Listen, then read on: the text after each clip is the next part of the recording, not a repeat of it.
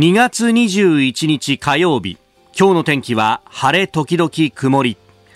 日本放送飯田浩二の OK 工事アップ。朝6時を過ぎました。おはようございます。日本放送アナウンサーの飯田浩二です。おはようございます。日本放送アナウンサーの新業一華です。日本放送飯田浩二の OK 工事アップ。この後8時まで生放送です。いやー週末のね、この間の週末の暖かさから一転という感じで、今、日本放送屋上の温度計はたったの2.9度、ねえー、今日は10度でこぼこぐらいまでしかいかないぞそうですね、東京都心予想最高気温10度ということで、昨日と比べるとまあ5度くらいですね。まあ、昨日と比べりゃ5度だけどさ、一昨日と比べるとこれ10度下がってんだぜって話だからね、ね半分だよ。本当にね、これ体がついていかないよねっていうね、えー、感じじになっておりますが、まあ今日は本当暖かくしてね、少しでも体調を崩さないようにと。ね、えー、いうところでありますが、まあ、昨日一日は本当、ニュースの速報がいっぱい鳴り響いたなという感じでありまして、まあ、夕方、夜前ぐらいには、えー、後ほどね、えー、取り上げますけれども、えー、アメリカのバイデン大統領がウクライナを電撃訪問したという一報が入ってきて、ああ、これはもう明日のトップだよね、ということで、まあ、あの、ディレクターと打ち合わせたわけでありますが、まあ、たまたまというかね、まあ、今週はその、2月24日がロシアによるウクライナの侵略から1年になるということで、まあ、このウクライナの情勢についてですね、えー、多方面からいろんな人に話を聞いていこうという企画は前々からありまして、まあ、昨日は国際政治学者の細谷雄一さんとつなぎました。で、今日は、えー、ウクライナのご出身で、そして今、日本で、えー、研究をされているグレンコ・アンドリーさんという方、えー、この後7時10分過ぎのね、おはようニュースネットワークのゾーンで、もともとつなぐということが決まっていたので、まあ、この話をね、中心に、えー、西側の支援のあり方等々も聞いていこうということをメインに据えております。で、昨日はね、あの、それだけじゃなくって、まあ、速報が鳴り響いたっていうと、我々は番組やっていた最中ですけれども北朝鮮が弾道ミサイルを複数回発射したという話があったりとか、えー、そしてですね、えー、昼過ぎにはうん漫画家の松本零士さんがお亡くなりになったということも、えー、速報でやってきてえー、というふうに思ったんですね。私自身は私1981年の生まれでして、えー、そうするとこの松本零士さんの例えば宇宙戦艦ヤマトであったりとかキャプテンハーロック銀河鉄道999、えー、これらすべて70年代にスタートをしている、発表されている作品群であるということで、まあ、その部分ではリアルタイムではなかったし、えー、テレビ放送されていたアニメもリアルタイムではなかったんですが、なんかね、あの、僕が育った90年代ぐらいって、昼から夕方にかけて、テレビが結構再放送でいろんなのやってて、で、その中にね、39もあったんだよね、39とかヤマトとか。なんかあの、劇場版の一番最初のやつとかを宇宙戦艦ヤマトを見ていた記憶があって、だからあの小学校1、2年で確かにね、あの、メーテルとか、あはいはい、あるいはあの、イスカンダルっていう単語だけはなんか覚えてて、なんか五感的にもさ、すごくこう特徴がある上に、うんうん、ね、なんか覚えやすかったんだよね。うん、で、私そうじゃなくてもあの、鉄道ファンだったので、まあ今もそうですが、あの、銀河鉄道999に関しては、やっぱり、あ、こういうこう、旧式の客車に引かれていく SL ってもう僕が生まれた時にはすでに全廃されていてで胴体保存で京都の梅小路ってところ今はねあの京都鉄道博物館というのがありますがあの梅小路の操車場のところにあの煙を出している SL があ動く SL っていうのもこの日本には存在するんだっていうのを写真や動画で見たことがあるぐらいだったんで、うん、やっぱね SL に対するこの憧れっていうのはすごくあったんだよね。で、そんな中で、この旧式の客車にね、えー、乗って銀河を旅するってすっげえなーっていう。で、あの、よくよくね、後から、こうね、えー育ってからいろいろまた見返してみたりなんかすると、はい、実はその引っ張っていたのが C62 っていうね、えー、日本で最大の機関車と呼ばれた、えー、大きな大きな、えー、蒸気機関車であり、そしてその最終ロットは C62 の49号機だったんですが、その1個プラスした50っていうのが、えー、テレビ版の方ではナンバープレートに描かれているなんていうのが、なるほどというね、えーえー、これが現役の頃に俺も見たかったななんていうね、ええ北海道の大地を10連で走る白国なんての見たかったなとかこういろんなことをね思ったりなんかしたもんでありますけれども、えー、星の海へ永遠の旅にと、えー、事務所のね、えー、方からの発表もそういった文字がありましたし今日のスポーツ日本は、えー、一面トップで、えー、それを伝えているということであります。まあ、後ほどねエンタメトレンドアップのゾーンでも、えー、取り上げる予定にしておりますけれども、はい、えー、まああの大和は日本放送にとっても非常にゆかりが深いというかね、ねうん、えー、ラジオドラマを生でっていう、えー、だからあの僕らのね伝説でそれを聞いたんだけど、そうなんですよね、ね、この目の前にマイク一本あって、それに対して声優さんがもう入れ替わり立ち替わりね、うん、えー、出ていく。でそれだけじゃなくってあの遠くから叫ぶシーンだと本当にマイクから遠ざかるところから大声で叫んだりとかマイクってものはなと、うん、これをミキサーさんが上下するんじゃなくって俺たち喋り手がいくらでも演出かけられるんだっていうのの本当その題材として、えー、オールナイトニッポンのスペシャルで放送した宇宙戦艦ヤマトのラジオドラマっていうのは、教え込まれたもんだなというね、はい、えええー、そんな「オールナイトニッポン」の、ね、歴史の中にも1ページとして松本さんの存在というのもあった。謹んでご冥福をお祈りいたします。あなたの声を届けますリスナーズオピニオン、えー、メールやツイッターでも松本零士さんについてたくさんいただいてますね。秩父市ラジオネームマサさん62歳の方。松本零士さんのご冥福をお祈りします。自分の青春時代宇宙戦艦ヤマトに夢中になり映画館に並び39にロマンをもらいハーロックエメラルダストを追いかけていました、えー、また2199のヤマトシリーズでいいのかな。が映画化して続編を楽しみにしていた矢先の訃報でした、えー、今頃メーテルや哲郎と銀河を旅しているんでしょうね。といただきました。それからラジオネームひろしさんは埼玉羽生の方ですが、えー、私は大学生の頃アニメの動画を配達するバイトをしています、えー、当時は動画を一枚一枚色付けしていたんですが私は出来上がった動画を東映まで届けるバイト、えー、その中に松本零士さんの宇宙海賊キャプテンハロックがありました。いつも完成が遅くて夜中に配達した記憶が強いです。懐かしい思い出ですがご冥福をお祈りいたします。といただきました。ええー、本当ね、えー、メールでもツイッターでもたくさんいただいております。さて、えー、今朝のコメンテーターはジャーナリスト有本香里さん。この後6時半過ぎからご登場です。まずはアメリカバイデン大統領ウクライナ電撃訪問についてであります。そしてニュース7時またぎは北朝鮮のミサイル発射国連安保理緊急会合へというニュース。そして7時10分過ぎのおはようニュースネットワークのゾーンではこのウクライナ電撃訪問についても含めましてウクライナ出身の国際政治学者グレンコ・アンドリーさんに電話でお話を伺ってまいります。えニュースキーワードのゾーンは台湾の対中政策委員会が中国王毅氏の発言に抗議というニュース中台関係、えー、そして LGBT 法案をめぐる非公式会合議論再開時期決まらずという、まあ、与党内の議論についても取り上げてまいります。メールツイッターこちらです。メールアドレスは cozy アットマーク 1242.com アルファベットすべて小文字で COZY でコージーです。 cozy アットマーク 1242.com ファックスは0570-021242、0570-021242、ツイッターはハッシュタグ cozy1242、ハッシュタグ cozy1242です。おはがきもお待ちしています。郵便番号100-8439、日本放送飯田コージの OK コージーアップオピニオンの係まで。今週は明治オリゴスマート4種セットを毎日5人の方にプレゼントします。いただいたオピニオン、この後ご紹介します。本音のオピニオンをお待ちしています。ここが気になるのコーナーです。スタジオ長官各紙が入ってまいりました。えー、アメリカのバイデン大統領のキーウ電撃訪問4市一面トップということであります、えー、読売新聞バイデン氏キーウ訪問ウクライナと連携強調、えー、毎日新聞アメリカ大統領キーウ電撃初訪問、えー、ロシア侵攻1年支援強調。産経新聞アメリカ大統領キーウ電撃訪問首脳会談支援継続表明。えー、日経新聞ウクライナ支援世界結束アメリカ大統領侵攻後初の訪問と、えー、いうふうに出てきております。まあ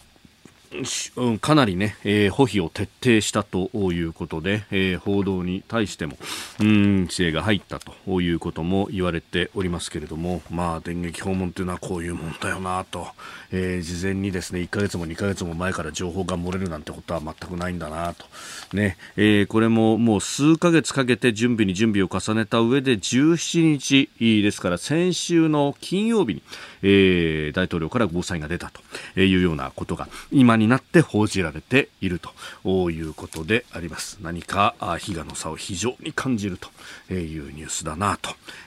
えー、いうことでまあそれ、えー、ね、えー。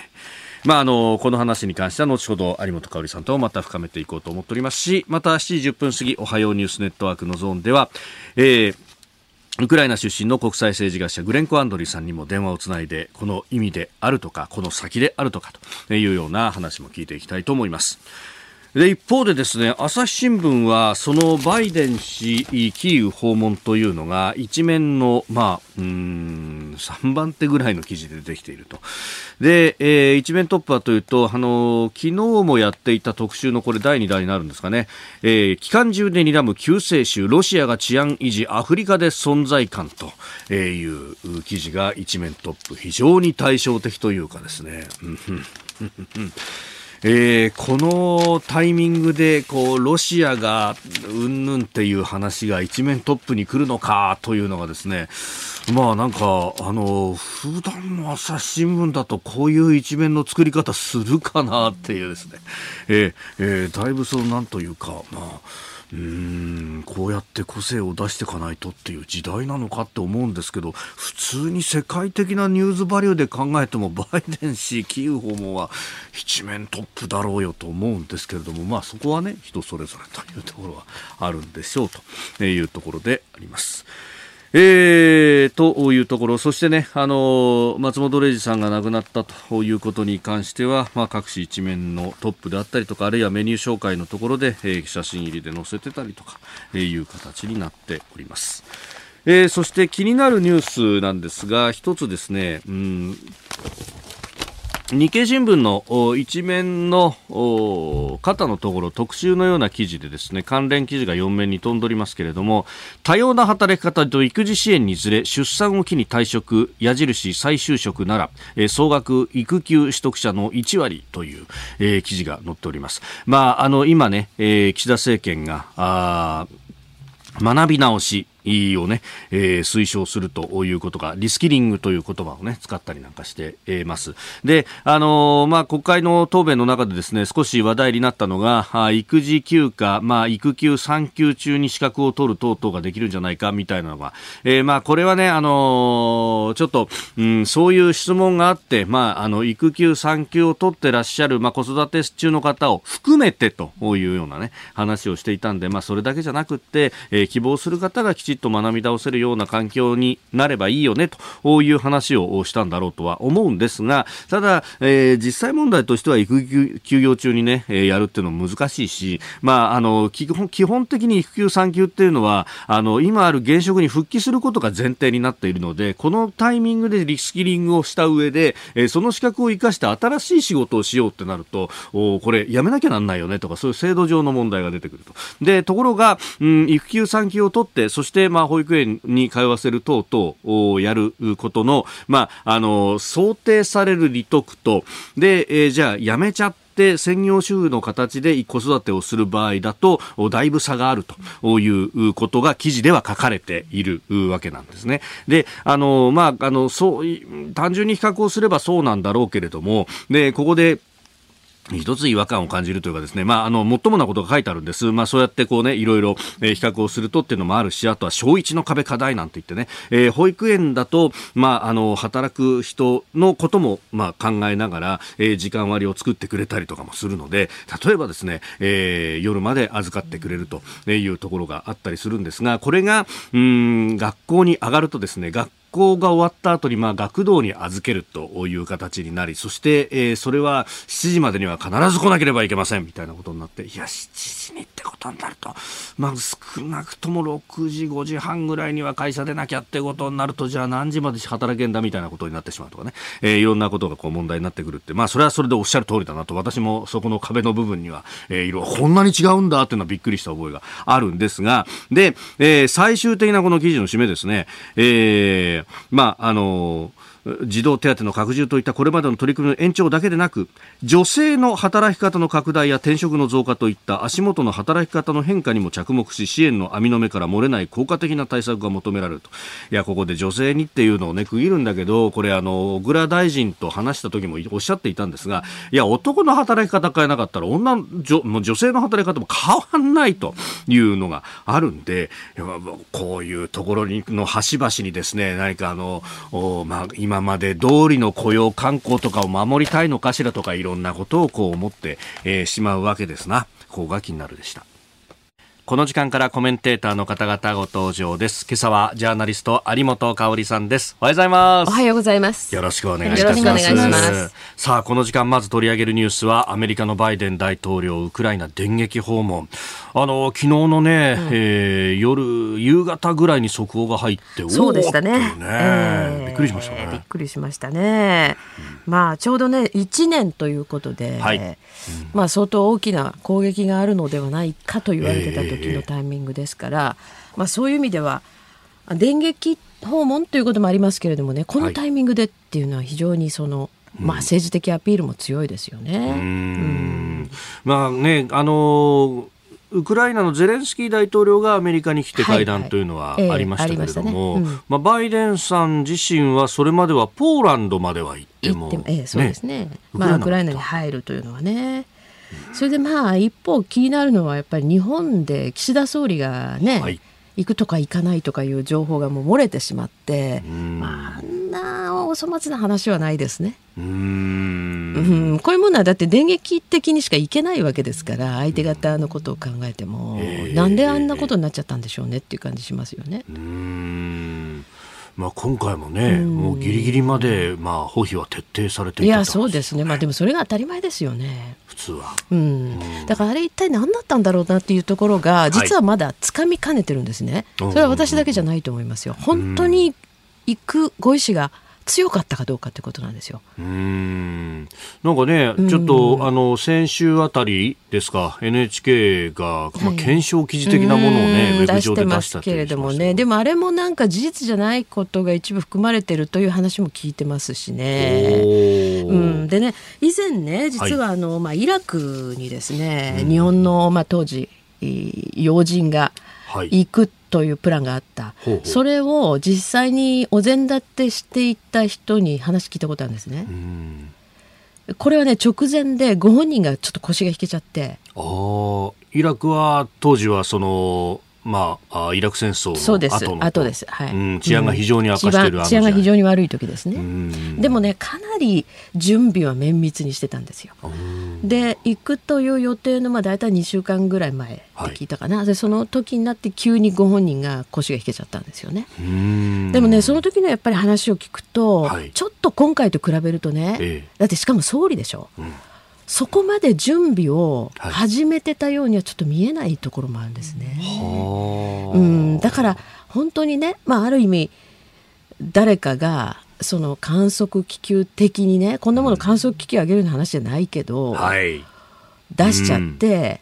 かなと。反世論の反応を見る世論の反応を見た。でもそうだとするとあまりにも政治的センスのない行動だったというふうに思いますよね。うんまあ、情報の、ね、管理一つとっても、はいうん、あの日銀の政府総裁の人事が、もう前の前から漏れてという、これ、なんかあの官房長官中心にしてね、うん、あの官官僚閣僚たちに聴取をしたという 話まで,、えー、ね、誰も漏らしてなかったんですよ、閣僚はみたいな話がありましたけど、だからまあそのあたりはね今回のこのバイデン大統領が行かれたということとはちょっと別なんですけど日本は大きな教訓が、はいあ残りましたよね。まあ、これから行かれるんだったら24日に行く以外ないんじゃない？タイミングとしては。まあね、あの日本の場合はその国会に、まあ、かなりいい、総理といえど縛られる。うん。そうするとね、あの、安倍さんの回顧録などにも書いてありましたけど、もう金曜の夜出発ゼロ泊2日でなんとか帰ってくるそうなんですよね。それしかないってことですよね。それ以外だと、こうやって祝日をくっつけるしかないと。そうすると今月、ね、来週、しかないですよね。今週ですが。で、しかもまあね、24日っていう日はね。はい。まさにその日ですからね、えー、ロシアの侵略が始まった日。ということですからね、うん、そういう形しかないですよね。その辺ね、今のところはその G7 の首脳会議を、まあ、オンラインで24日にやるという話が出てきてい。ます。でそこにゼレンスキーさんも加わると。わると。うん、そうですよね。うんまあ G7 の議長国と考えると、うん、まあ行く行かないもそうですけど、まああとは何ができるかっていうのを当然ながらね、ね、ウクライナ側見てますよね。そうなんですよね。だからあのもはやその G7 の首脳で現地入りしてないのは日本だけ、はい、っていうことになってるわけですけどね。ただまあ日本だけ地理的にね、非常に遠いところにあるから、はい、まあそれはいいと思うんですよ。で今あの飯田さんおっしゃったように日本だけできることにかなり制限が強いですから、まあそういう意味でもね。行くことありきであまり考える必要も本来なかったと思いますね。はい、ただあんな情報が出てしまったんで。まあ、どうなのかなというところですよね。逆にどうするんだみたいなことががぜ注目されちゃいますもんね。そうですね。うん。まあ、そのあたりね、えー、もう含めまして、後ほど7時10分過ぎ、おはようニュースネットワークのゾーンでは、えー、ウクライナご出身国際政治学者のグレンク・アンドリーさんともつないで、えー、いろいろ伺っていきたいと思っております。有本さんには今日も8時までお付き合いいただきます。よろしくお願いします。よろしくお願いします。お聞きの配信プログラムは日本放送飯田浩司の OK コージーアップの再編集版です。ポッドキャスト YouTube でお聞きのあなた通勤や移動中に最新ニュースを押さえておきたい方放送内容を少しでも早く知りたい方スマホやパソコンからラジコのタイムフリー機能でお聞きいただくと放送中であれば追っかけ再生も可能ですし放送後でも好きな時間に番組のコンテンツを自分で選んでお聞きいただけます毎朝6時の生放送では登場するコメンテーターの最近の活動はもちろんたっぷりとニュース解説をお送りしています。レギュラーコメンテーターに加えて専門家と随時つないで掘り下げてお送りしています。日本放送のエリア内でお聞きの皆さんラジコラジコのタイムフリーでチェックしてください。ツイッターでは最新情報を発信中。ぜひフォローして番組にご参加ください。あなたと一緒にニュースを考える飯田浩二の OK 工事アップ。この時間からコメンテーターの方々と7時をまたいでニュースを掘り下げてまいります。今朝はジャーナリスト有本香里さんです。引き続きよろしくお願いします。よろしくお願いします。まず、株と為替の値動きをお伝えしておきますが、現地20日のニューヨーク株式市場はプレジデントデーのため休場であります。円相場は動いておりまして、1ドル134円30銭付近で取引されております。ではこの時間取り上げるニュースはこちらです。北朝鮮のミサイル発射をめぐり国連安保理が緊急会合へ。韓国軍によりますと北朝鮮は昨日日本時間の午前6時59分頃と午前7時10分頃にかけて日本海に短距離弾道ミサイル2発を発射しました。いずれも日本の EEZ 排他的経済水域の外に落下したと推定されております。これをめぐって国連の安全保障理事会は日本時間今朝緊急会合を開くということが予定されております。えー、このね安保理の緊急会合、まあ、あの議長国のマルタが昨日の時点ですでに発表はしておりましたそうですね、まあ、日本もあの非常任理事国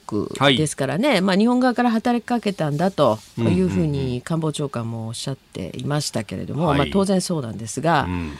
ただこれはね、その北朝鮮はもう重大な安保理決議違反をしてるわけですよね。はい、これに対してほとんど何ら、うん、まあ事実上お構いなしみたいな、はい、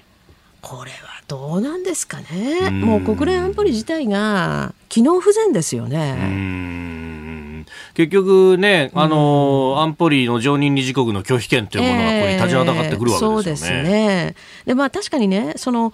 えーまあ、ずっと元をたどっていくと、はい、2017年ですかね、うん、2017年に、まあ、当時安倍政権で安倍さんが国連の、はい、まあ、国連総会で非常にその、まあ、北朝鮮に特化したと言っていいと思うんですけど演説をしてね、はい、でその後、まあおそらくあれは歴史上初めてというふうに言われてたと思うんですけれども、うん、ロシアも中国も加わる形で北朝鮮にまあ相当強い制裁をかけるということになったわけですね。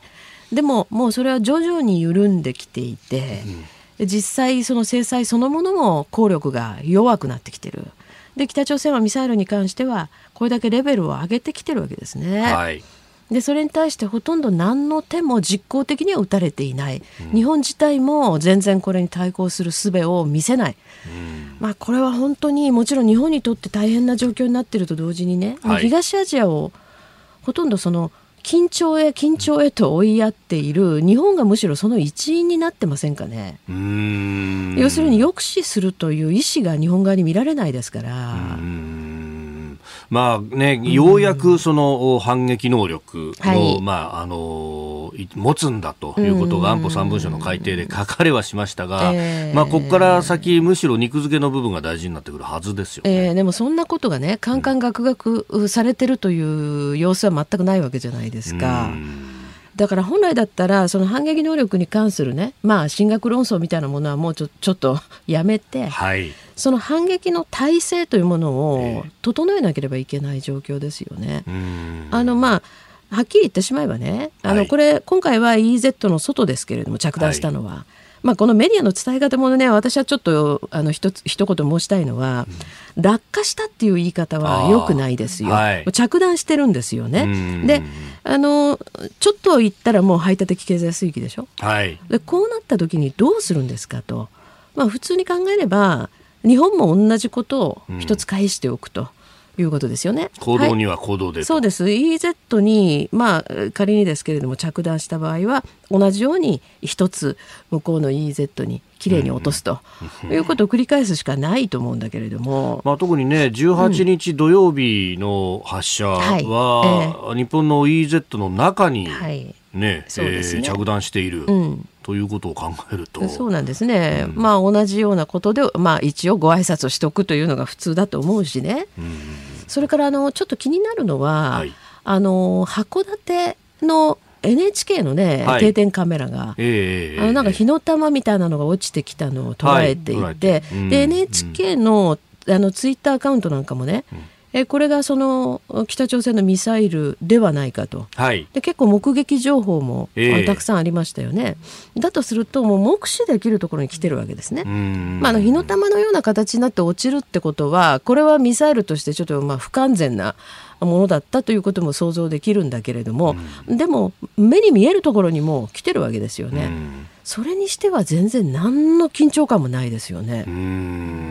ね現場の自衛隊は、まあ、あか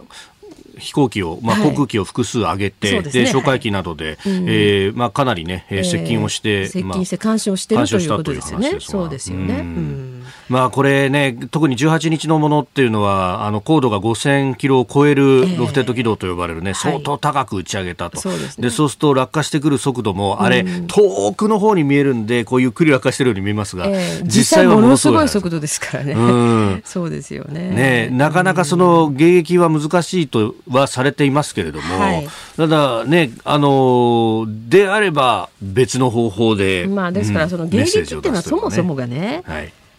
難しいですよ。まあ、あのかつてね、えー、これはもう真剣白羽をやらなきゃならないそうそうそうそれはね結構多くの人がそういう費用を使ってて私もそういうふうに言ってるんですけどだからそうであるならばもしあなたたちが打ってくるんであればこっちも行きますよという意思を見せるしか抑止する方法はないと思いますよね。だから例えばじゃあ核シェアの話もどこ行っちゃったんですかと。いうことですね。安倍さんが昨年亡くなって、はい、まあ、その亡くなる前に、はい、えー、まあ、思い切って唇を切ってましたけどね。そういう議論も、えー、もうほとんど運算無償しちゃった感じがありますね。そうですよね。で一方で韓国ではこの核シェアリングだとか。ね、そうそう。そういう話が持ち上がっていてでそういうアナウンスもしてますよね。だからそれぐらい緊迫してるというふうにまあ認識すべきなんだけれども日本は全然そういう議論もされていないし、うん、されるまあ感じも見えないですよね。うん。確かに、まあ、反撃能力の議論をするときに、えー、その巡航ミサイルについての、ね、射程の長いものっていうのはあったりとか、はい、あるいはあの極超音速ミサイルで、これは、あの弾道ミサイルに近いものなんだというような説明されますけど、はい、じゃああの正面切って弾道ミサイルだって持つぞっていうことにはならない。そうならないんですよね。不思議ですよね。やっぱりそういう議論をすると、うん、お憲法9条の専守防衛にこん こんだけ射程の長いしかも弾道ミサイル、ね、音速を超えるようなものを持つっていうのはどういうことだってなっちゃうんですかね。まあどういうことなんでしょうね。でもそのねミサイルの性能そのものによって、はいその例えば、えー、専守防衛であるかないかっていうのが変わっちゃうってことはないと思いますよ。でしょ、ね、あの意思を持つかどうかっていうことでしょ、うん、はい、で例えば抑止のためにそれを持つんだったら、うん、抑止できるに十分なものを持たないと意味ないですからね。うん、7時またいで続きますえー、北朝鮮のミサイル発射、そしてそれをどうこう抑止していくのか、はい、えー、という話をしておりましたが、さあ、有本さん、この、ね、抑止をめぐってというところで、はい、まあ、拡大抑止の会議だとかね、えー、えー、そしてアメリカの核抑止の力も含めてやっていくということは言われてますが、えーうん。まあ、日本の議論は何かアメリカさんお任せみたいなところになっちゃってます。そうですね。えーまあ、もちろんこのミサイルに対する抑止もそうですし、はいあとはあの、まあ、例えば東シナ海尖閣諸島ねこの辺りのその海の上での動きですね、えーこういうことに関しても現場は頑張ってんですよ。うんでも全体としてのこの意思が見えないというところは非常に残念ですよね。あの先日も石垣氏がね、はい、えー、調査船を出して調査をしたじゃないですか。えー、あの時の話なんかはあの、まあ、実際に調査船をね、まあ、言ってみればコーディネートした、うん、あの山田義彦さんなんかに詳しく伺いましたけれどもね、はい、やっぱり海上保安庁は本当にもう決死の覚悟ですよね。それから自衛隊も当然それをサポートしてた。はいですからあの時はまあ実際にはね中国側はいろんなアナウンスはしてましたけど、はい、もう全くこちら寄せ付けなかったわけですよね。だからそれだけの体制をまあ取れる取れた、はい、という状況はもうひとえに現場のねえー、人たちこれは石垣市も含めてもちろん山田さんたち関係者も含めての頑張りなんだけれども、あれを常に日本国として、はい、まあ見せていないといけないですよね。本来的には、うん、うんそのあたりがやっぱりあまりにも物足りない。それであの、まあ、例えばですねこの北朝鮮のミサイルが落ちてる時も、やっぱり総理のアナウンスもやっぱどう見てもちょっと弱いと思いますよ。うん。まああのね着弾した直後に総理指示という形で、はい、まあ人命の安全の確保であるとか、はい、えー、抗議であるとかっていうのは出てきましたけれども、えーうん、まあ報道陣の前に姿を現したのはその後だいぶ経ってからですもんね、うん、だけどやっぱりまず最初にね総理の一斉っていうのがあるとないではえらい違いですよね。うん。やはり許せないぞとそうですね。許せないぞと言ってこれからちょっと、まあ、具体的にね、うん、えー、検討する情報収集に努めるということだけでもいいわけですよね。それ全然ないというのはとなんか違うんじゃないかなという感じしますね。うん。うん。まあ、せっかくねあの危機管理の体制としての NSC であるとか、はい、えー、国家安全保障会議、えー、えー、そういうこう機構の部分は作っている。あとはそれをどう動かすかですよね。で、ね。うん、まあ、北朝鮮がミサイルを撃ってきたりした時には一応 NSC は開かれてるんですけど、まあ、ルーティン的にね。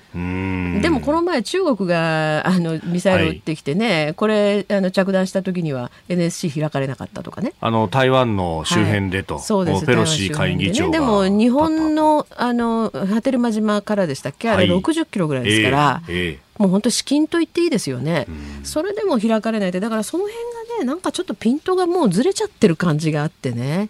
うん、まあ非常に不安ですよね。まあ、で本当、この国をどうやって守るっていうことね、えー、反撃能力、まあ、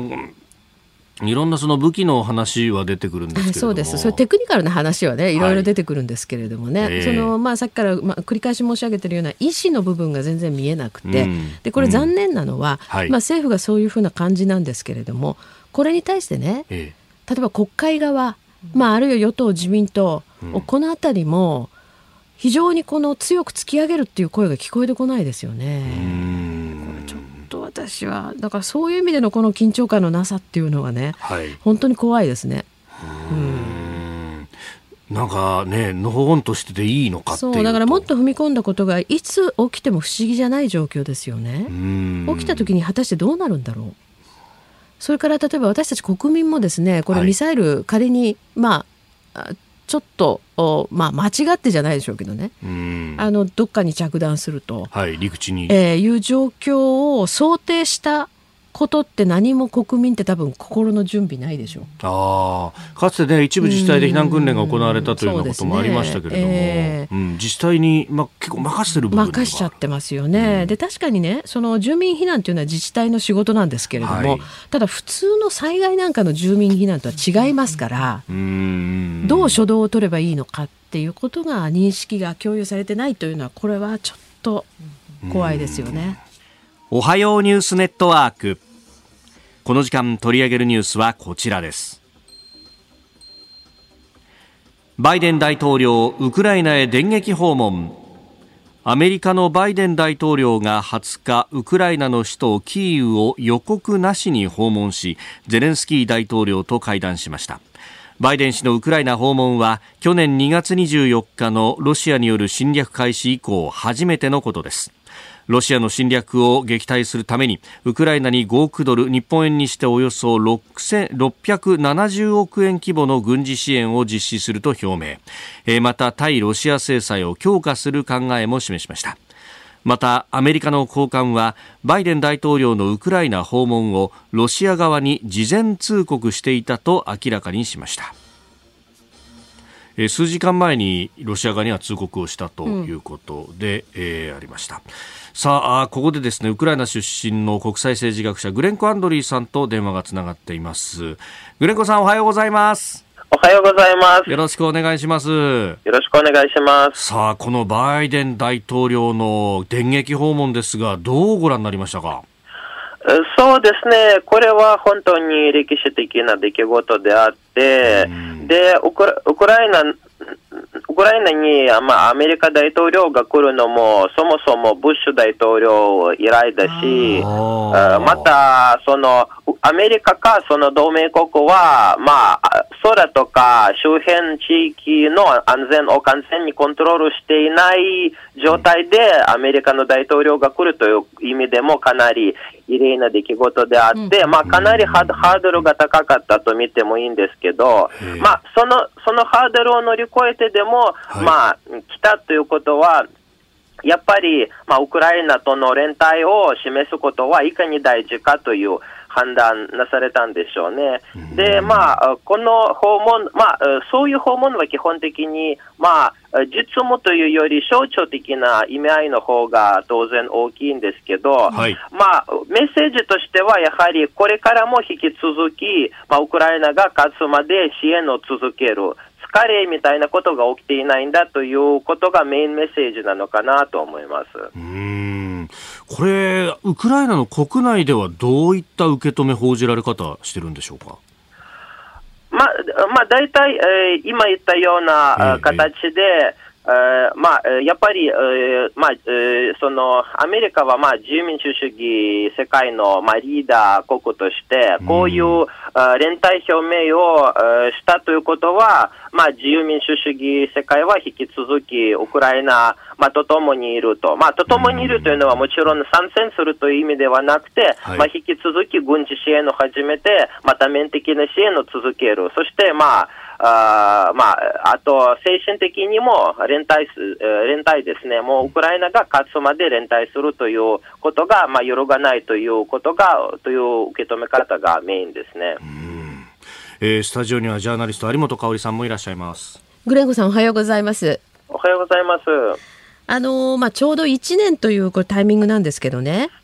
はい、まあ、グレンコさんには今まで私も何度もお話を伺ってきました。で、今まさにですね、まあ、ちょっとこのアメリカの大統領が、えー、ウクライナ、キーウを訪問したということなんですけど、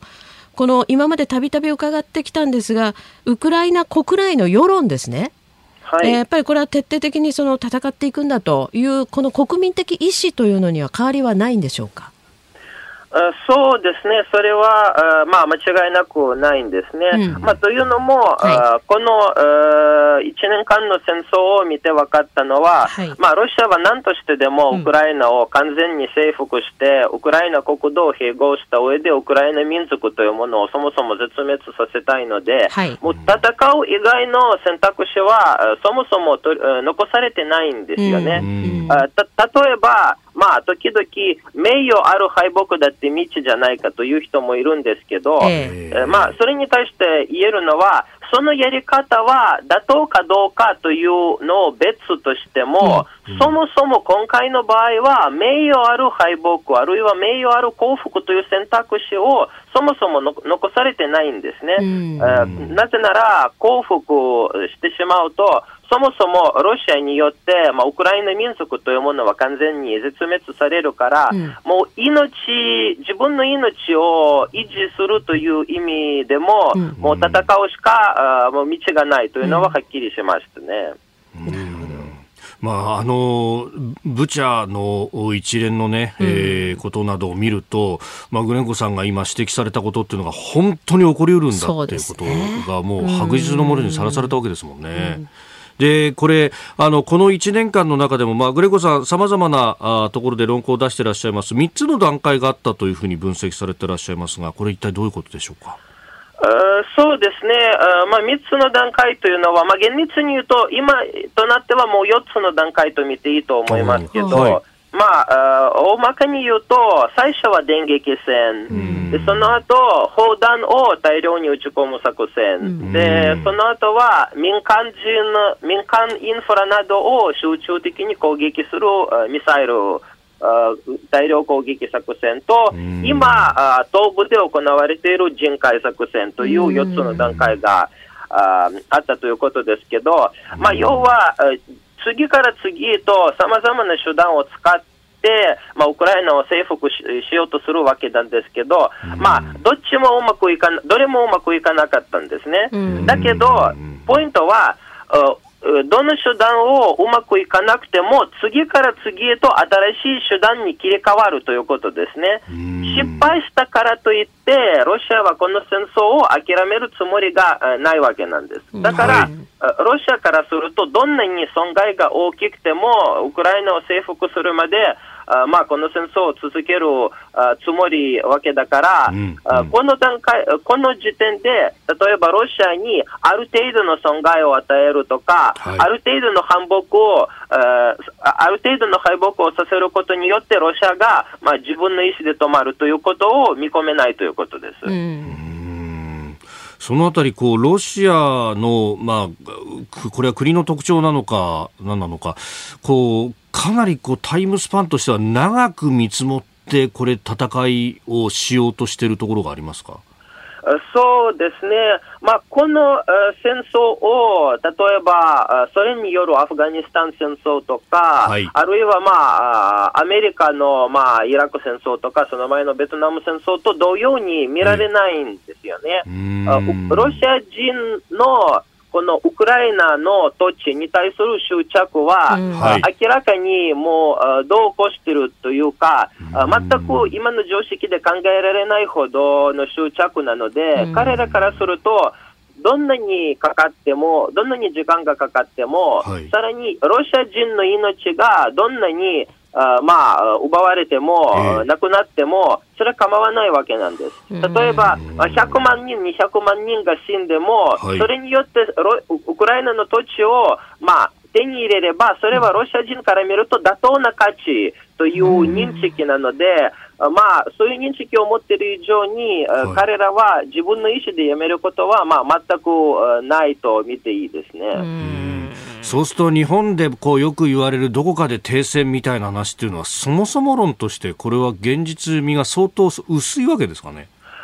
そうですね、それはロシアの思惑からするとありえないことなんですね、はい、結局、攻撃した方がそのまあ停戦とか和平に応じないと和平にならないわけだから、はい、そその時点ではありえない話ですね。これはでもあの今のね話っていうのは日本にも非常に大きな教訓だなというふうに思うんですね。まあ、特にその独裁国家を、まあ、目の前にね、はい、えー、相手にしなきゃいけない日本にとっても非常に大きなであの教訓があるんですがただ一方でですねグレンコさんこの日本がねえー、まあ日本もいろんな支援をしてきたという面はあるんですけれども日本がこれからウクライナに対してあるいはこの戦況を好転させるために何かできることっていうのはあるんでしょうか？そうですね、先日、岸田首相、55億ドルのウクライナに対する財政支援を表明したんですけど、はい、まあ、それは非常に大事なことです。やっぱり戦争で経済がボロボロになっているので、まあ、常にお金がない状態、中でありがたいことですけど、うん、まあ、このような支援は、まあ、この1年間、まあ、アメリカをはじめとする自由民主主義諸国は、えー、まあ、やっているので、まあ、引き続き必要になるんですね。はい、だから、まあ、日本も、そのまあ、まあ、自由民主主義国家としての自覚を持って、うん、まあ、アメリカほどというわけにはいかないかもしれませんけど、えー、まあ、その次ぐらいの、支援を行って、まあ、ウクライナが、まあ、勝つまで、まあ、しっかりサポートして、それを、まあ、日本の国益と日本の安全保障にもつなげるような、うん、あまあ、姿勢を取れば、取っていただければ、一番いいかなと思います。なるほど。グレゴさん、朝からどうもありがとうございました。ありがとうございました。またいろいろ教えてください。ありがとうございました。どうも。えー、ウクライナ出身の国際政治学者グレンコ・アンドリーさんに伺ってまいりました。えー、以上、おはようニュースネットワークでした。続いて、教えてニュースキーワードです。台湾の対中政策委員会が中国王毅氏の発言に抗議。中国の外交トップ王毅共産党政治局員はドイツで行われたミュンヘン安全保障会議で台湾は古くから中国の一部であり国家ではないなどと発言しました。これを受けて台湾で対中政策を担う大陸委員会は19日厳正な抗議を表明しました、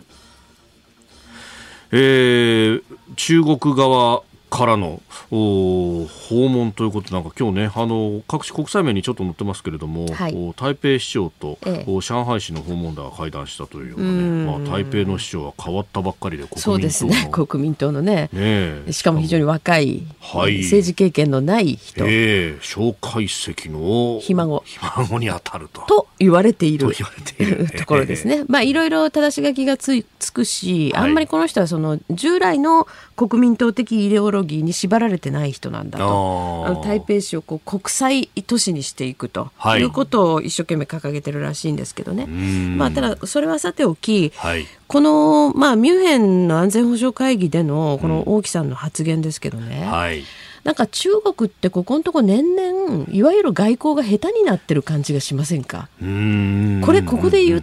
ってことにどんな意味があると思って言ったんでしょうねっていう、まあ、決まり文句ですけどね、はい、中国共産党側としては。えー、でも結果的にじゃあどうなどうなりましたかっていうと台湾の外務大臣アメリカ行くわけでしょ。はい。なんか、かえってね、はい、あの良くない国際世論をさらに強めているだけって感じしますよね。なんかね、戦狼外交なんてことが言われ出してからずっとそうですよね。えー、そうですね。で、戦狼一本やりでしょ、割と。確かにそうですね。ねこれは本当にどうなんだろうなというふうに思いますね。それからこの、まあ、ミュンヘン安全保障会議日本ではあの林外務大臣がね、はい、あのいらっしゃっていたんですけれども、えーえー、まあ、これ全体的にですねやっぱり中国に対してあの日本がってことじゃないですよ、この、はい、えー、ミュンヘンのこの安全保障会議自体が中国に対して非常に厳しい場になってたわけですよね。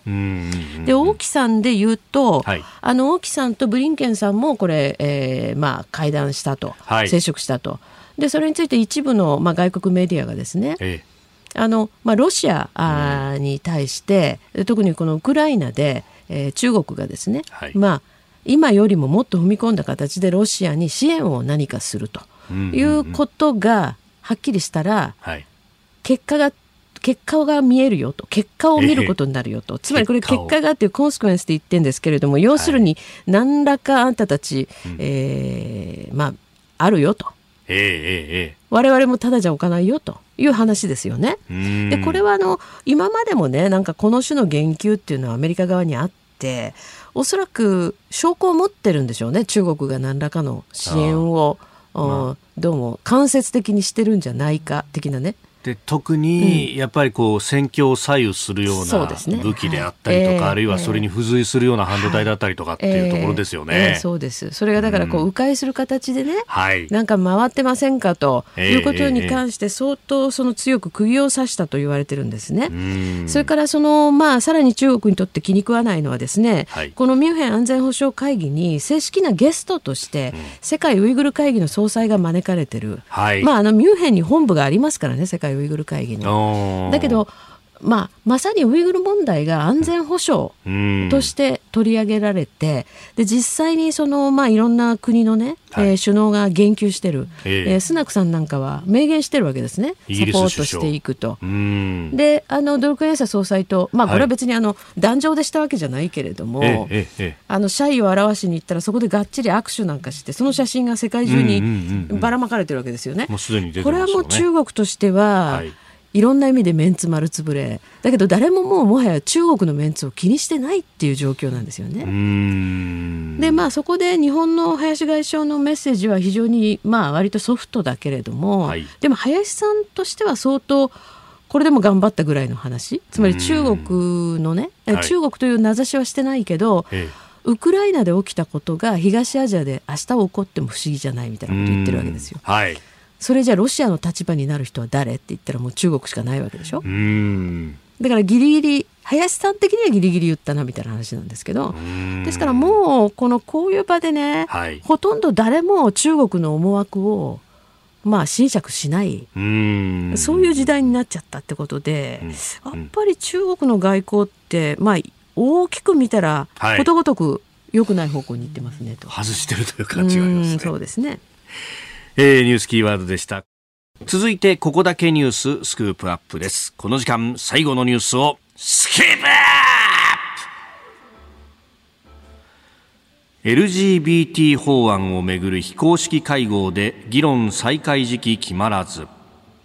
岸田総理大臣が自民党内での議論を進めることを指示した LGBT 理解増進法案をめぐって萩生田政調会長は今月17日これまで党内や超党派で議論を進めてきた稲田元政調会長や古谷元国家公安委員長らと非公式に会合を開きました。出席者によると党内で議論を再開する具体的な時期については結論が出なかったということです。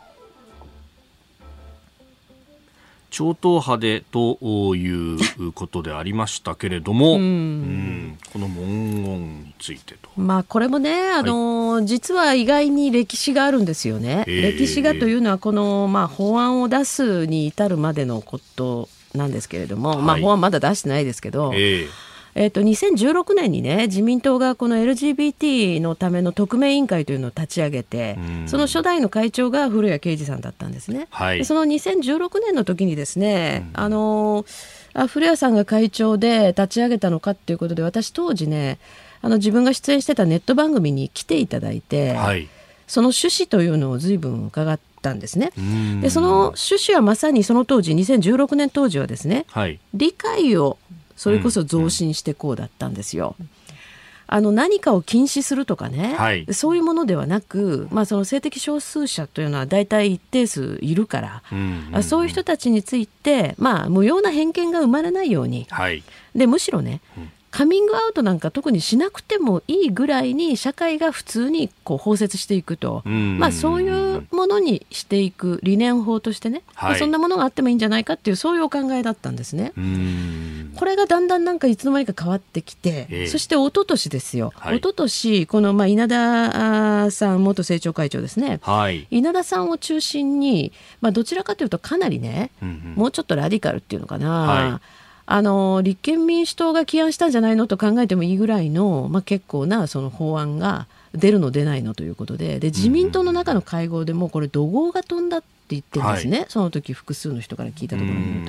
と。でこの時のポイントは何だったかというと、はい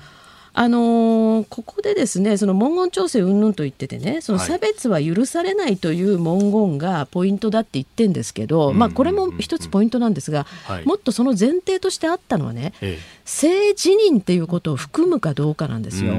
つまり性的思考ということと性自認というのは現実に違いますよね。でこの性自認というものも含めて、はい、差別は許されないんだというようなここにそういう文言がジョイントしてしまうとね何が起きるかというと、えー、例えば今もうアメリカなんかでも起きてる現実にことなんですけど、はい肉体的には例えば男性である人が、はい、自分の辞任つまりまあ気持ちですね、うん、そこは女性だということで例えば女性の更衣室に入ってくるとかね、はい、浴場に入ってくるとかね、えー、こういうことによるトラブルというのも起きかねないんですよね。でそこでその、まあ、女性たちがですね、はい、それちょっと困るやめてと言った場合にそれは差別だと。この法律を盾にとってやられちゃったらどうなるんですかってことなんですよ。だから予想できるその、まあ、ことがね、はい、ちょっと今までの私たちの日常的な常識からだいぶかけ離れた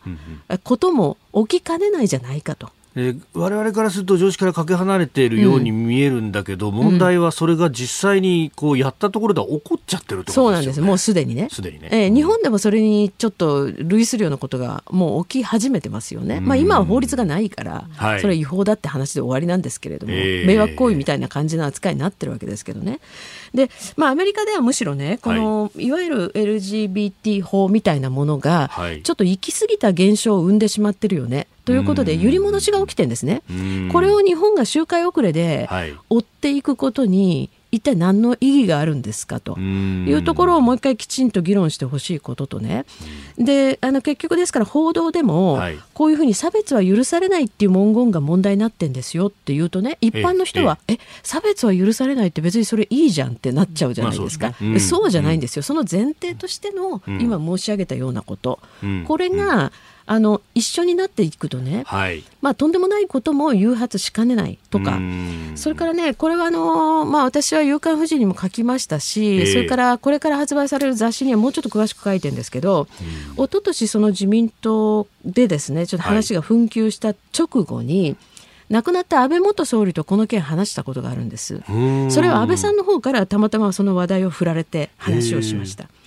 でそれどういうことかっていうと安倍さんはその時おっしゃってたのは、はい、もうこれはね、うん、その性的少数者への理解を進めていこうなんていう流れじゃなく、うん世界的に LGBT というものを利用した大変な政治闘争が起きてるよねと。でそのね一番まあなんというか犠牲になりやすいのは子どもたちじゃないかと。はい、例えばアメリカでティーンエイジャーの間に何が起きてるか、要するに性自認というものを最大限尊重しよう。例えば子供っていうかティーンエイジャーであってもですねなんか私実は生まれつきのその性別と違うかもみたいな感じに思った時、はい、例えばその名前を変えたいとかね、あるいはそのまあホルモン治療みたいなことをしたいとか言った時に親も止めることができないみたいなねことになってたりあるいは学校でちょっと過度な、はいうんあそうした教育がされている、まあ、こういうことでね子どもたちがやっぱりその後の人生でいずれ後悔してしまうようなことが起きてやしないか、はい、この辺りのことをやっぱり十分懸念としてこう入れる必要があるよね。意外にだからね私その時びっくりしたのはえ安倍さんこんなことまでご存知なんだということに驚いたぐらいなんですね。でそういう深い理解を持ってねそれこそこれは議論されてるのかどうか。社会のありようを変えるかもしれない、えー、そうなんですね。でメディアもそういうところをあまり伝えないままなんか上積みだけを救ってね、はい、差別いけないでしょ？みたいな話になっちゃう。これはちょっととどうかなと思いますよ。この差別いけないっていうことそのものっていうのは、まあ、うん、あの当然だし、はい、あの誰もそれに反応するものではないけれども、そはい。それとこうつなげるものというもの、うん、これを簡単にはつなげられないと思いますね。そうですよね。えー、まあ本当まあお風呂とかそういう話もそうだし、うん、あのスポーツの現場などでもね、そうでえー、性自認が女性であるという、まああの男性として生まれた筋肉も、男性としてついてる。骨格筋肉持ってる人がね。が、ね、あのスポーツ大会に出て、えー、もうあの圧倒的な成績を収めてしまう。そりゃそうですよね。もう見た目の体格からして違いますからね。これ実際にそういうことが例えばアメリカの水泳などで起こって起きてますからね。これは本当に社会を一変させるきっかけになりかねないんですね。だから本当慎重な上にも慎重に考えなきゃいけないんですけどどうも軽薄な流れで議論が進むんじゃないかという懸念がありますね。それから日本はね、まあもともとねこの例えば同性愛とかそういうことについて、はいあの欧米社会と違ってすごく寛容な社会だったわけですよ。まあね、かつてその欧米の社会の中で言うと、うん、そのキリスト教の教義だとかそういう宗教的なものとか禁忌ですからね、うんうん、日本はもう戦国時代から、はい。あのまあ、名だたる武将もバイセクシャルだったんですかみたいな話なわけでしょ？あの主導というね。そうですからもうねその社会の成り立ちがそもそも違うんですね。だからそこでね欧米ではこうだとか G7 の他の国はこうだと言っても始まらないむしろだから日本らしい見識を持って、はいこれ本当に法律にしなきゃいけない問題なんですかと。まあ国ごとに違うのだって多様性なのではないかそうです。そこも含めてむしろ多様性というふうに認識すべきじゃないのかなと私は思いますし、そう思ってる自民党の議員も結構多いはずですよ。えー、ここだけニューススクープアップでした。このコーナー含めまして、ポッドキャスト、YouTube、ラジコ、タイムフリーでも配信していきます。番組ホームページご覧ください。あなたと一緒に作る朝のニュース番組飯田浩司の OK Cozy up。ニッポン放送の放送エリア外でお聞きのあなたそして海外でお聞きのあなた。今朝もポッドキャスト YouTube でご愛聴いただきましてありがとうございました。飯田浩司の OK Cozy up。東京有楽町ニッポン放送で月曜日から金曜日朝6時から8時まで生放送でお送りしています。番組ホームページでは登場いただくコメンテーターのラインナップや放送内容の原稿化された記事など情報盛りだくさんです。また公式ツイッターでは平日は毎日最新情報を配信中。ぜひチェックしてみてください。そしてもう一つ飯田浩二アナウンサーが「夕刊富士」で毎週火曜日に連載中。飯田浩二の「そこまで言うか」こちらもぜひご覧になってください。忙しい朝そして移動中ニュースを少し深く知りたい時ぜひ AM、FM、ラジコはもちろん日本放送のポッドキャスト YouTube でお楽しみください。